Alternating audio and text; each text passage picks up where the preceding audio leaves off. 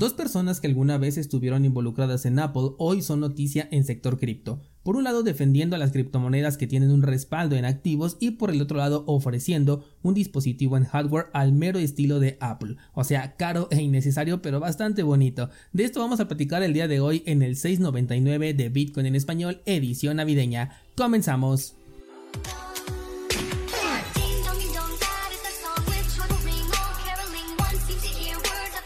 Bien, pues quiero comenzar el episodio dando una actualización del tema de Consensus, que es la empresa que se encuentra detrás de Metamask y que se vio envuelta en polémica hace un par de semanas por el cambio en sus políticas de privacidad y darse a conocer que retenían los datos del usuario, como por ejemplo la dirección IP y también la dirección de la cartera de Ethereum que se estaba utilizando para eh, interactuar con Metamask. A raíz de estas críticas recibidas, ayer publicaron una actualización en su blog declarando que están trabajando en reducir el tiempo de la recopilación de datos a tan solo 7 días, con lo cual la empresa se compromete a eliminar los datos de los usuarios 7 días después de la interacción. También declara que los datos no se van a almacenar juntos, es decir, la dirección IP con la dirección de Ethereum se guardan por separado de tal forma que no es posible ligar ambos datos o esta información para una mayor privacidad eh, hacia el usuario al momento de interactuar con Metamask. Me parece interesante por un lado ver el efecto que tienen ya las redes sociales en el alcance del mensaje que se quiere transmitir, sobre todo cuando ya hay una mayoría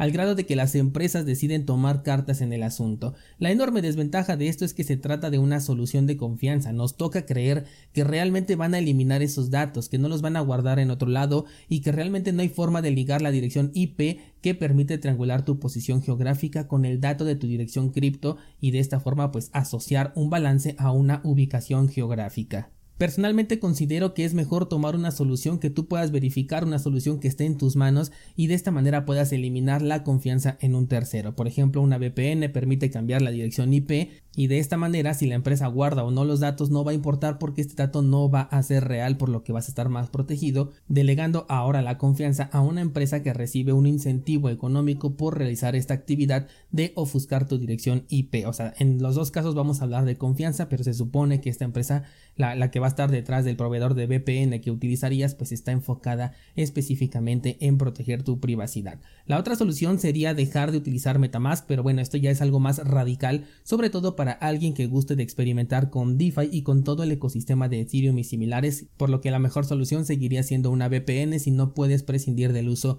de Metamask. Cambiando de tema, el co-creador del primer iPhone y el padre del iPod están trabajando con Ledger para la creación de una nueva cartera en hardware, la cual ya puedes preordenar en su página oficial por una módica cantidad, al menos desde México, de 279 dólares. Esta cartera te decía en la introducción que es muy al estilo Apple porque la verdad es que es bastante bonita, tiene el tamaño, según esto, de una tarjeta de crédito sin tomar en cuenta el grosor. Cuenta con una pantalla táctil que es pues bastante grande o al menos es cómoda en la mano y se va a manejar con tinta electrónica desde la cual puedes gozar de todos los beneficios que ofrecen los dispositivos Ledger pero ahora en una pantalla más atractiva. De hecho te lo voy a estar poniendo en la versión de video. Recuerda que en Spotify ya también puedes ver ahí el video. Ahí vas a poder ver esta cartera que la verdad me parece bastante bonita. No te miento, me gusta un montón el diseño, pero su precio lo considero alto, tomando en cuenta que no agrega nada a la seguridad de tus criptomonedas versus la versión S o la S Plus que personalmente considero que es la mejor opción.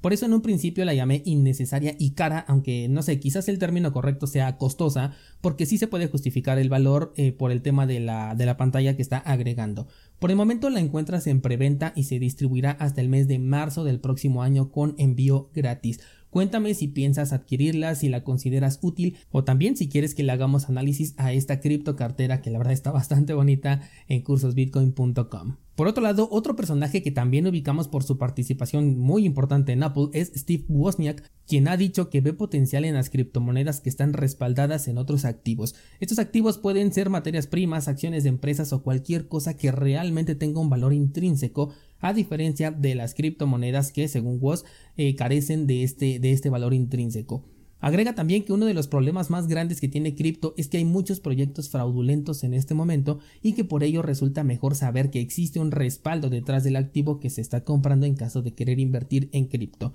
Entiendo muy bien el punto de WOS, pero lo que no comparto es que volveríamos a un activo de confianza ciega que podría llegar a colapsar. Si no has visto la película de Big Short, te la recomiendo mucho porque ahí precisamente se explica lo que ocurrió con el mercado inmobiliario en 2008 y cómo explotó esta burbuja financiera a causa precisamente de los derivados y luego derivados de los derivados. Te comento esto porque WOS, por ejemplo, dice que la compraventa de activos tipo el oro o los diamantes son muy complicados, pero con la tokenización de activos este problema se podría resolver. Aunque al mismo tiempo y lo que no considera o por lo menos no menciona es que también crearían un segundo problema, el de no poder verificar las reservas de oro, diamantes o cualquier otro activo que diga estar en manos de quien esté detrás de la tokenización de estos criptoactivos. Por lo que de nuevo tenemos un token de confianza, de hecho Tether ya tiene un token respaldado por oro, también hay otros proyectos cripto que no me sé sus nombres, pero dicen estar respaldados en oro y que están debidamente auditados para ofrecer una mayor confianza. ¿Sabes qué otras empresas también estaban auditadas? FTX, BlockFi y Celsius. De hecho, Wozniak ha demostrado su interés en un proyecto que se llama Unicoin, un token que dice Woz que es la primer criptomoneda respaldada por activos que además entrega dividendos. Este token permite invertir en empresas que están a punto de salir a la bolsa de valores después de un exhaustivo análisis por parte de personal calificado. Es algo como una EO, pero fuera del sector cripto o esos launchpad que fueron muy populares a inicio de año, pero igual fuera del sector cripto y hablando de empresas que sí se puede decir que sí existen y que ya tienen un historial verificable porque por ello van a salir ahora a bolsa. Para vos el tema de la descentralización no parece ser algo importante porque pues no se encuentra por ningún lado en sus comentarios ni tampoco en el proyecto que, que está apoyando o que le causa interés. Esto me hace pensar que no existe una innovación en esta propuesta pues derivados supuestamente respaldados en algo los tenemos por montones, solo hace falta que entres a un broker y todo lo que encuentres ahí es precisamente eso, un derivado que no sabes si realmente está respaldado, es justamente lo que vos está proponiendo. Creo que de estas dos propuestas por parte de personajes que fueron parte de la manzana mordida, me voy a quedar con el desarrollo de Layer Stacks, que por cierto creo que ni te mencioné el nombre de la cartera, se llama Layer Stacks porque bueno, al menos aquí sí nos están ofreciendo un producto físico, tangible, verificable y tiene pues el respaldo de confianza de la marca Ledger que nos ha entregado carteras bastante eficientes y un método muy seguro de guardar nuestras criptomonedas que de hecho a partir de Ledger fue que empezaron a salir otros, eh, otros dispositivos también muy interesantes pero Ledger y Trezor siempre se han mantenido pues como que a la cabeza por los buenos resultados que han ofrecido. ¿Qué opinas tú descentralizado? Déjame llegar tus comentarios, ya sabes dónde encontrarme y no olvides checar los enlaces en las notas de este programa. Va a estar ahí cursosbitcoin.com, nuestro pool de Cardano, la newsletter semanal, entre otros bastante interesantes. Por el día de hoy eso es todo, muchas gracias y hasta mañana.